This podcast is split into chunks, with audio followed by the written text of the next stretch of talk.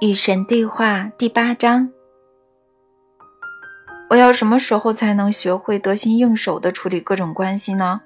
是否有办法可以在那些关系中找到快乐呢？那些关系非得总是如此棘手吗？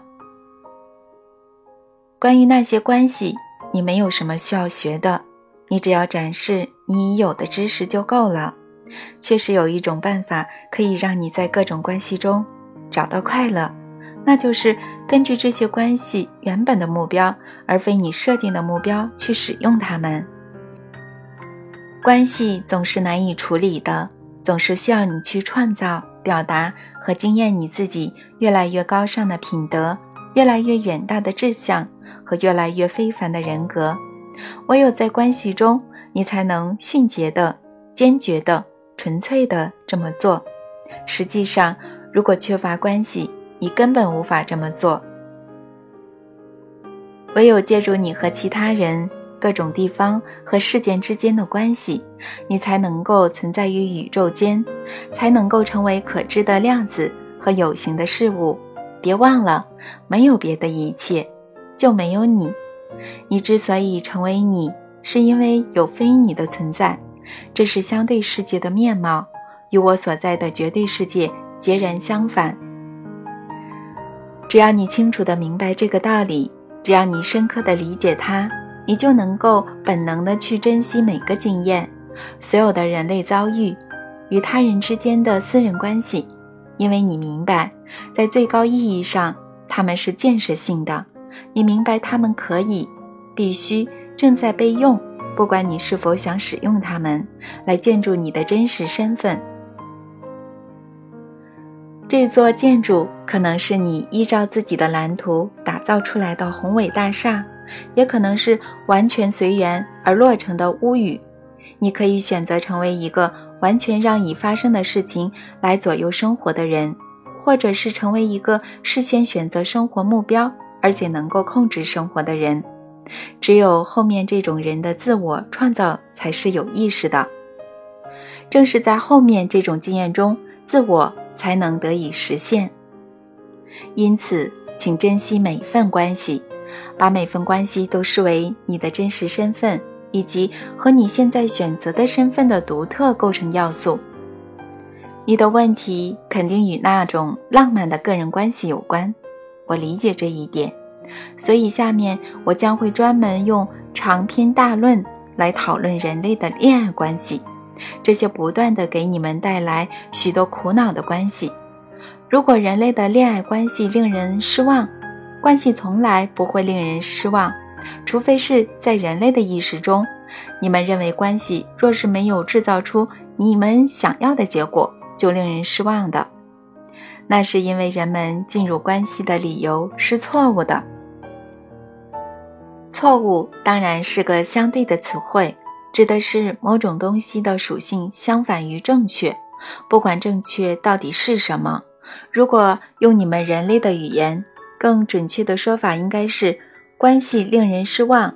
改变往往是由于人们进入关系，并不是因为他们想维护这种关系的利益，让这种关系继续存在。绝大多数人进入关系的时候，关心的是他们能够从关系中得到什么。而非他们能够为关系付出些什么。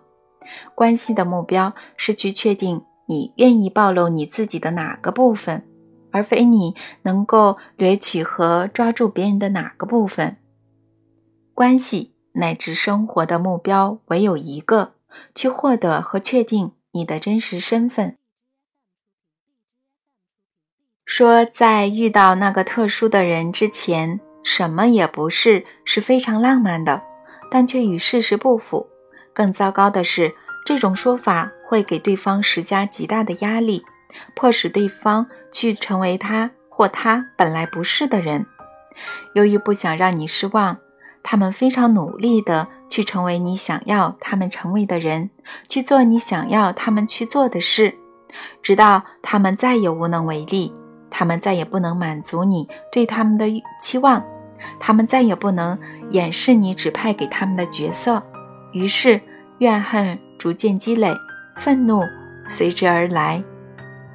最终，为了拯救他们自己以及这种关系，这些特殊的对象开始要求做回他们真实的自己，更多的依照他们的真实身份行事。正是在这个时候，你会说他们真的变了。说你心仪的人出现之后，你觉得人生完满了，是非常浪漫的。然而，关系的目标并非请别人来让你变得完满，而是请别人来分享你的完满。这就是所有人类关系的矛盾之处。你无需任何人便能完整的惊艳到你的身份，可是没有别人，你又什么都不是。这是人类经验的神秘和神奇。沮丧和欢乐，必须有深刻的理解和完全的自愿，才能够以有意义的方式生活在这个矛盾之中。我发现很少有人能够做到。在进入关系形成期的那些年，你们大多数人充满了期待，充满了性能量，你们的心是敞开的，你们的灵魂是热烈而欢乐的。在四十岁到六十岁之间，对于绝大多数人而言，这个时间还要提前。你们便放弃了你们最远大的梦想，抛下你们最崇高的希望，安于你们最低的期望，或者根本就已经没有期望。这个问题如此重要，如此简单，然而却遭到如此悲哀的误解。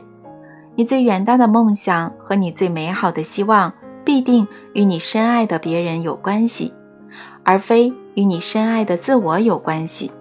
你的关系受到的考验，必定与别人在多大程度上实现你的理想，以及你在多大程度上实现他或他的理想有关。然而，唯一真正的考验，却必定与你在多大程度上实现你的理想有关。关系是神圣的。因为他们为你提供了最难得的机会，实际上也是唯一的机会，让你能够在生活中制造和惊艳你关于自我的最高观念。当你认为关系为你提供了最难得的机会，让你能够在生活中制造和惊艳你关于他人的最高观念时，他们就会令你失望。但愿处在关系中的每个人都只关心自我。自我是什么人，在做什么事，拥有什么东西？自我渴望、想要和付出什么？自我正在追求、创造和经验什么？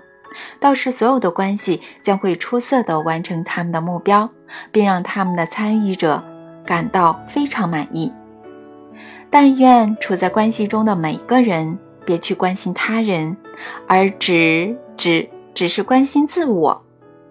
这样的教导看起来很奇怪，因为你向来听说，在关系的最高形式中，人们只会关心对方。然而，我告诉你吧，你对对方的关注，你对对方的迷恋，正是导致关系令人失望的原因。对方过得好不好？对方在干什么呢？对方拥有什么东西啊？对方说的是什么呀？对方有什么心愿呢？有什么愿望呢？对方在想什么呢？期待什么呢？计划什么呢？大师明白，无论对方过得好不好，正在做什么，拥有什么，说什么，有什么心愿，要求什么，这一切都并不重要。对方在做什么，期待什么，计划什么，也都无关紧要。唯一要紧的是，在关系中，你过得好不好？最懂得爱的人。是那种以自我为中心的人。你真是语不惊人誓不休啊！如果你仔细看看，你就会发现，其实我说的对。如果你无法爱你的自我，你就无法去爱别人。许多人犯下了错误，试图通过爱别人来爱自我。当然，他们并没有意识到他们正在这么做。这并非有意识的努力，而是他们内心深处是这么想的。在你们所谓的潜意识里面，他们想：如果我能够爱别人，他们也将会爱我就好了。那样，我就是值得爱的，我就能爱我自己。这种思维的反面是，许多人讨厌他们自己，因为他们觉得没有别人爱他们，这是一种疾病。有些人真的得了缺爱症，因为实际情况是别人确实爱他们，但这于事无补。不管有多少人向他们表达爱意，他们总是觉得不够。首先，他们并不相信你，他们认为你是想要操控他们，试图得到某些好处。你可能爱上他们那样的人吗？不可能，肯定有什么不妥。你肯定想得到什么东西？你想要的是什么呢？他们坐下来冥思苦想，不知道为什么会有人真的爱他们，所以他们并不相信你，开始想方设法逼你予以证明。你必须证实你是爱他们的。为了达到这个目的，他们也许会要求你开始改变你的行为。其次，如果他们终于能够相信你是爱他们的，那么他们马上就会担心你的爱会持续多久。所以，为了抓住你的爱，他们开始改变他们的行为。因此，两个人真的在恋爱关系中迷失了他们的自我。他们进入这样的关系，是希望能够找到他们的自我，结果反而迷失了他们的自我。绝大多数情人之间的痛苦，原因在于他们的自我在恋爱关系中迷失了。两个人结合，本来满心以为一加一将会大于二，结果却发现一加一反而小于一。他们觉得情况变得不如单身的时候。不如那时候能干，不如那时候聪明，不如那时候令人兴奋，不如那时候迷人，不如那时候快乐，不如那时候满意。这是因为他们变差了。为了能够开始保持恋爱关系，他们放弃了他们大部分的真我。这并不是人们想要的恋爱关系。然而，对恋爱关系有过这种经验的人多得你永远认识不完。为什么？为什么呢？这是因为人们忘记了，假定他们曾经认识到关系的目标。如果不知道彼此都是走在神圣旅途上的神圣灵魂，那么你们便无法理解所有关系背后的目标和理由。灵魂进入身体，身体获得生命，目的在于进化。你们正在进化，你们正在变化。你们正在使用你们的关系和其他一切来确定你将要变成什么。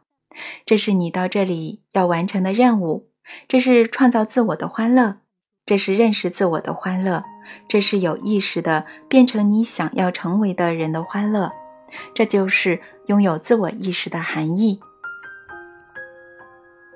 你把你的自我带进相对的世界，是为了能够利用各种工具。来认识和经验你的真实身份，你的身份就是你在与其他一切的关系中创造出来的你自己。在这个过程中，你的人际关系是最重要的，你的人际关系因而是神圣的基石。他们确实与他人没有关系，然而因为他们涉及其他人，所以又和其他人有千丝万缕的关系。这是神圣的二元论，这是封闭的循环。所以说，那些以自我为中心的人是光荣的，因为他们必将认识神，算不上什么惊世骇俗的言语。争取认识你的自我的最高尚部分，并停留在其中，并不是糟糕的人生目标。因此，你的第一关系必定是你与你的自我的关系。你首先必须学会尊重。珍惜和爱你的自我，你必须先认为你的自我有价值，然后才能认为别人有价值。你必须先认为你的自我蒙受神的恩宠，然后才能认为别人蒙受神的恩宠。你必须先认识到你的自我是神圣的，然后才能承认别人身上也有神性。如果你把车放在马前面。如同大多数宗教要求你们做的那样，并在承认你们自己之前，先承认别人是神圣的，那么你终会有一天产生仇恨。如果说有什么是你们谁也无法忍受的，那就是有人比你们更加神圣。然而你们的宗教逼你们认为其他人比你们更加神圣，你们服从了，暂时的，然后你们将那些人钉上十字架。我的教员被钉上十字架的不止一位，全部都被你们以各种方式钉死了。你们这么做。倒不是因为他们本来就比你们神圣，而是因为你们使得他们比你们神圣。我的教员带来的信息是相同的，不是我比你们神圣，而是你们和我一样神圣。这是你们一直无法听到的信息，这是你们一直无法接受的真相，所以你们永远不能够真正的、纯粹的去跟别人恋爱。你们永远不能够真正的、纯粹的去跟你的自我恋爱，所以我要告诉你，从今往后，永远以你的自我为中心。无论在什么时候，你要关注的是你现在是谁，正在做什么事，拥有什么东西，而不是别人过得怎样，并非在别人的行动中，而是在你的反应中，才能找到你的救赎。我有点懂了，但不知道怎么回事。我总觉得你的意思是我们不该介意别人在关系中对我们做了些什么。他们可以做任何事情，只要我们内心安稳，保持以我们的自我为中心，诸如此类的，那么他们的举动就不会对我们有任何影响。可是别人确实影响到我们，他们的举动有时候确实伤害到我们。每当伤害进入了关系，我就不知道该怎么办。当然了，你完全可以说别理他，别受他影响就好。可是这说起来容易，做起来难。在关系中，我确实会因为别人的话语和行动而感到伤心。终有一天，你再也不会这样。到了那天，你将会认识，并在行动中体现关系的真正意义，他们的真正理由。正是由于你已忘记了这个。所以你才会有那样的反应。不过没关系，这是成长的必经之路，这是进化的组成部分。你在关系中从事的是灵魂的工作，然而那是一种伟大的理解，一种伟大的意念。在你忆起这个，也一起如何利用关系这种工具来创造自我之前，你必须在你目前所在的层面上工作。你必须在你目前所在的这种理解层面。意识层面和意念层面上工作，所以，假如别人的状态、话语和行为让你感到伤心，你应该去做如下这些事情：首先，诚实的向你自己和别人承认你的感受。你们之中有许多人害怕这么做，因为你们认为这会让你们没面子。你内心深处其实也觉得。或许你有那种感受，真的很可笑。你可能没这么小肚鸡肠，你其实胸怀豁达，但你就是忍不住。你仍然有那种感觉。你能做的唯有一件事：你必须尊重你的感受，因为尊重你的感受意味着尊重你自己。你必须像爱你自己那样去爱你的邻居。如果不能够尊重你的自我的感受，你又如何能够理解和尊重别人的感受呢？在与别人进行交往的过程中，最早需要解决的问题是，在这种关系中，你的身份和你的理想身份是什么呢？在尝试几种生活方式之前，你往往不记得你的身份，也不知道你的理想身份，所以尊重你最真实的感情才会如此重要。假如你最初的感受是否定性的感受，往往拥有那种感受便足以令你远离他。正是在你拥有愤怒、拥有悲伤、拥有厌恶、拥有狂乱，产生想要报复的感受时，你才能够舍弃这些最初的感受，因为他们并不是你想要的。大师是那种已经拥有足够的生活经验。乃至能够预先知道他最后的选择的人，他无需尝试什么事情。他从前穿过这些衣服，知道他们并不合身，他们不是他的。由于大师毕生致力于不断的实现自我，而且大师预先知道将要实现的自我是什么样的，所以从来不会产生这类与其自我并不匹配的感受。这就是大师在面对别人所谓的灾难时能够泰然自若的原因。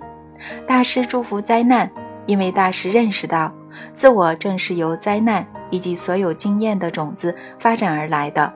大师的第二个生活目标。便是永远的发展，因为人只要实现了自我，除了继续实现自我之外，并没有什么事情可以做。到了这个时候，人所承担的便不再是灵魂的工作，而是神的工作，因为这正是我目前在做的。为了便于讨论，我将假定你尚未完成灵魂的工作，你仍在设法实现你的真实身份，生活将会给你。大量的机会去创造那个，别忘，别忘了，生活不是发现的过程，而是创造的过程。你能够反复的创造你的身份，实际上你每天都在这么做。然而，就在现在的情况来看，你并不总是给出相同的答案，给你相同的外在经验。今天，你可能选择以耐心、热爱和友善的心情来对待它。明天你选择的心情也许是愤怒、丑陋和悲伤。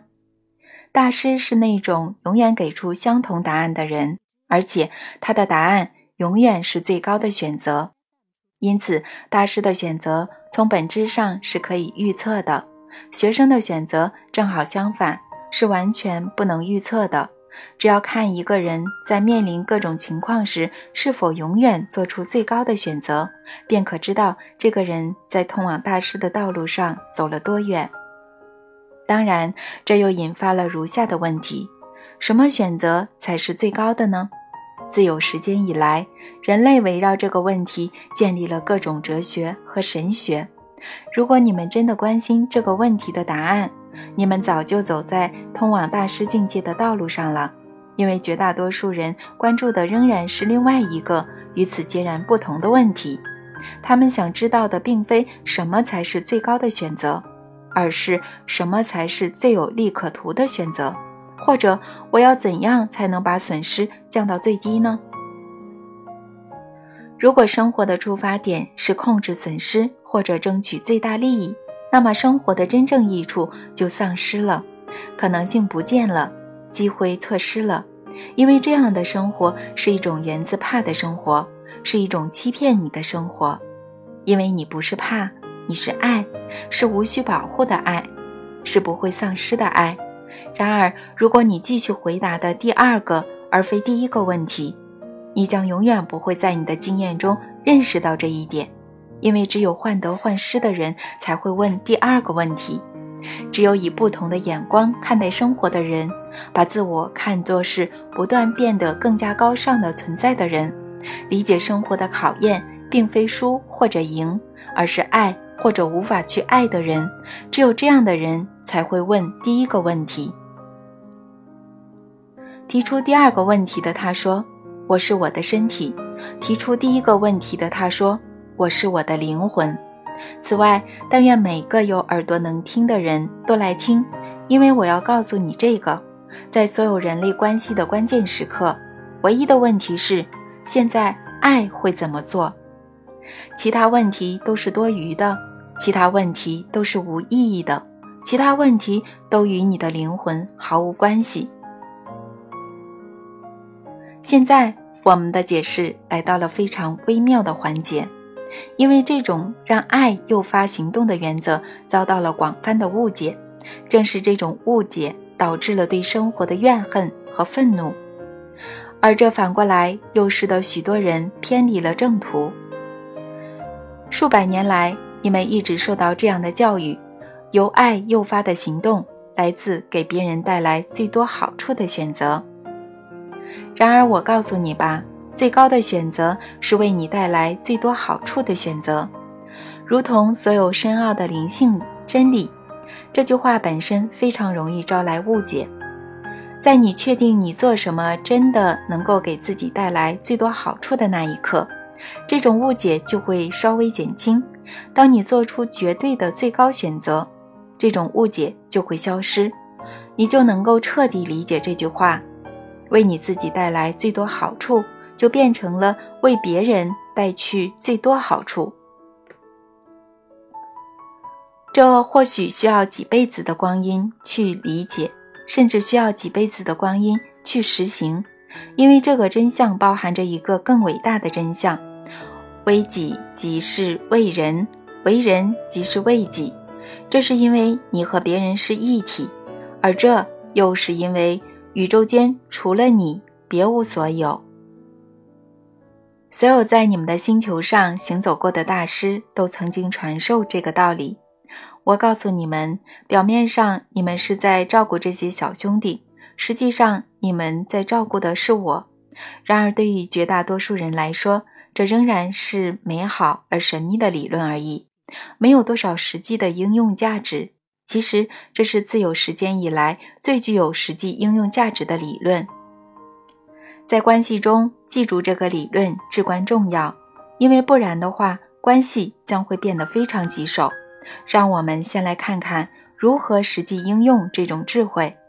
暂时别再讨论它那纯粹灵性的理论的属性。依照先前的理解，人们他们是好心好意的，而且大多数非常虔诚，在关系中往往会做出那些他们认为最有利于对方的事。可悲的是，在许多情况之下，在绝大多数情况之下。这种好意不断的遭到对方的滥用和虐待，不断的使关系失灵。最终，这个努力去做正确的事、轻易原谅对方、同意对方、不断的忽略某些问题和行为的人，变得对对方心怀怨恨、愤怒和怀疑，甚至变得对神也这样。因为如果神是公正的，怎么会让人承受无尽的折磨、平淡和牺牲呢？即使以爱的名义呢？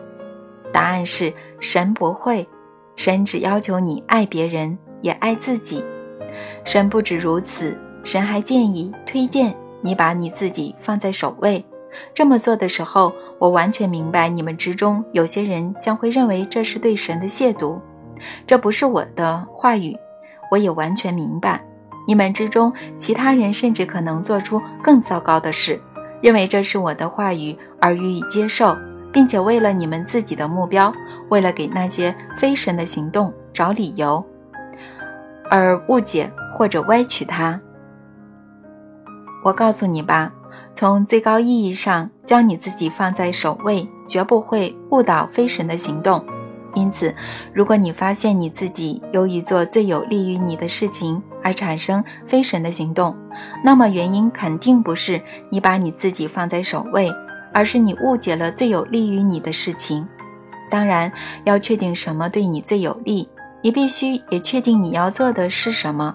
这个重要的步骤遭到许多人的忽略。你在忙什么呀？你的生活目标是什么呢？这些问题若没有答案。那么你将永远弄不清楚什么对你最有利。说到实际应用，让我们再次抛开理论。如果你受到虐待的时候，想寻找对你最有利的做法，那么你起码应该阻止那种虐待，这对你自己和你的施虐者都好。因为当施虐者的虐待被允许继续时，他本人其实也成了受虐者。这对施虐者是有害无益的，因为如果施虐者发现他的虐待能够被人接受，他能学到什么教训呢？可是，如果施虐者发现他的虐待再也不能被人接受，他将有机会发现什么道理呢？所以，用爱对待别人未必意味着纵容别人的为所欲为。父母很早就从孩子身上学到这个道理，成年人。与成年人之间反倒很难学到，国家之间亦是如此。然而，对于暴君，除了阻止他们鱼肉百姓，还必须颠覆他们的残暴统治。这是对自我的爱和对暴君的爱所要求的。这是你的问题。如果爱是一切，人怎么还有战争的理由呢？的答案：有时候人必须去战斗，才能表明他的真实身份。他是憎恶战争的人。有时候，你必须放弃你的身份，才能够获得你的身份。有些大师传授过这样的道理：若不愿舍弃，便不能拥有。因此，为了让你自己拥有和平者的身份，你也许不得不放弃认为你自己是永远不会走上战场人的观念。历史曾召唤许多人做出这样的决定，在各种最为亲密、最为私人的关系中，情况亦是如此。生活也许再三地要求你通过展示与你的身份相悖的一面来证实你的身份。如果你有点年纪，这不算很难理解。不过，对于那些理想主义青年来说，这可能显得自相矛盾。越成熟的人越能明白这种神圣的二元性。这并不意味着在人类关系中，如果你受到伤害，你必须去报复。国家间的关系也不应如此。这只意味着纵容别人不停地造成伤害，对于你的自我和别人来说，也许并非最能体现爱的做法。这应该能让某些和平主义理论破产。那些理论认为，最高的爱意味着不能用暴力来对付你认为恶的东西。我们的讨论在这里又要转到理论的一面，因为任何关于这个话题的严肃讨论，都必然涉及“恶”这个字及其引起的价值判断。实际上，没有什么是邪恶的，唯有客观现象和经验。然而，正是你的人生目标要求你从日渐增多的。无穷无尽的现象中挑选出少数你称为恶的东西，因为若不这么做，你便不能称你自己或任何东西为善，从而无法认识或者创造你的自我。通过那种你称为恶的东西，也通过你称为善的东西，你定义了你自己。因而，最大的恶是声称根本就没有恶，在你今生所处的相对世界里。事物唯有相对于其他事物才能存在。关系的功能和目标是这样的：提供一个经验的领域，让你在其中能够找到你自己，定义你自己。如果你愿意选择的话，还可以不断地重新创造你的身份。选择成为神的同类，并不意味着你要选择成为以身殉道的圣徒，更不意味着你要成为受害者。到达大师境界之后，伤害、破坏和损失的可能将会统统被消除。在此之前，能够在你的经验中辨认出伤害、破坏和损失，并依据你和这些经验的关系来定义你的身份，也不失为好事。是的，别人的思维、话语或行动。偶尔将会伤害到你，直到他们不再伤害你。令你最快速的由此到彼的办法是保持绝对的诚实，要愿意说出、承认和宣布你确切的感受，善意而完整的说出你的真实感受，温柔、彻底而持续的将你的真实感受付诸行动，迅速的改变你的真实感受。如果你的经验给你带来全新的感受的话。当你在关系中受到伤害的时候，没有头脑正常的人会告诉你别理他，别受他影响就好。至少所有的神不会。如果你现在感到伤心，想别受他影响，已经太晚了。